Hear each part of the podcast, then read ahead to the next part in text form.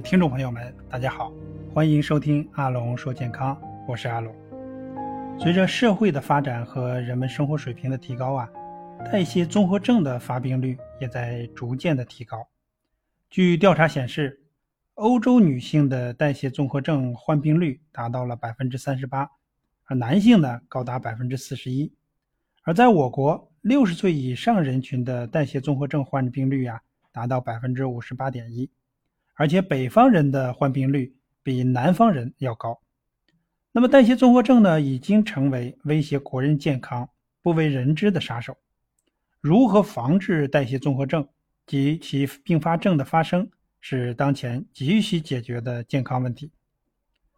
那代谢综合症呢，主要是指人体的蛋白质、脂肪、碳水化合物等物质呢发生代谢的紊乱的病理状态，是一组复杂的代谢紊乱症候群，也是导致糖尿病。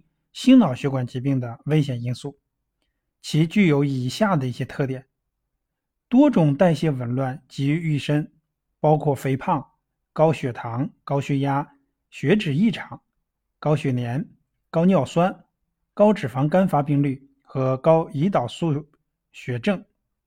这些代谢紊乱是心脑血管病变以及糖尿病的这种病理基础。那代谢综合症的判断标准。那么分为这几个方面，我国关于代谢综合症的诊断标准如下，具有三项或者更多项的即可诊断。第一就是腹型肥胖及中心性肥胖，腰围呢，男性是大于等于九十厘米，女性呢是大于等于八十五厘米。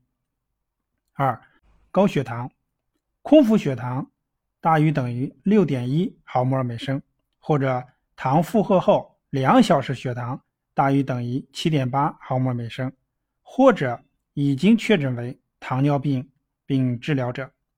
第三呢，就是高血压。那么高血压呢，血压在一百三到八十五毫米汞柱，或者说已经确认为了高血压病治疗者。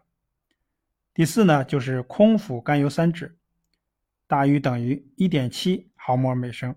第五呢，就是空腹的高密度脂蛋白胆固醇小于呢一点零四毫摩尔每升。代谢综合症的危害有哪些呢？代谢综合症对于患者的危害是各方面的，主要包括了血脂、血糖、血压、肥胖等方面的一些问题。首先，第一个呢就是血脂异常，长期血脂异常会容易引发呢血管动脉粥样硬化，而动脉粥样硬化容易引起呢。心血管疾病，比如脑卒中、冠心病等等，也容易诱发呢脂肪肝，造成呢肝功能的损害。第二呢，就是血糖异常，高血糖会对身体的各个器官造成不同程度的伤害，还容易引发呢微血管的病变、中枢以及周围神经的损害，还容易呢引起大血管病，发生的冠心病或者说高血压。第三呢，就是血压的异常。高血压呢，对于血管的损害也比较大，还会呢造成器官功能性的损伤，比如心脏的、大脑、肾脏影响特别的大，还会呢危害神经系统以及呢生长系统。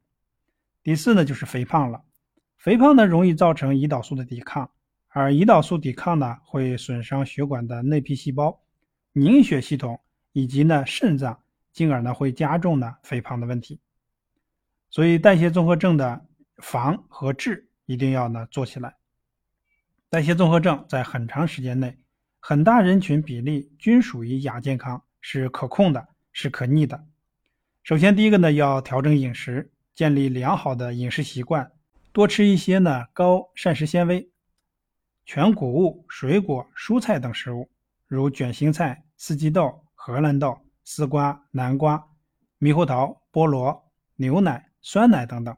第二个就是要运动，运动不仅有利于减轻体重，还可能呢更有选择性的消除腹部脂肪。至少对于女性而言，目前的体育锻炼指南推荐呢使用可行的、规律的以及适度的运动方案。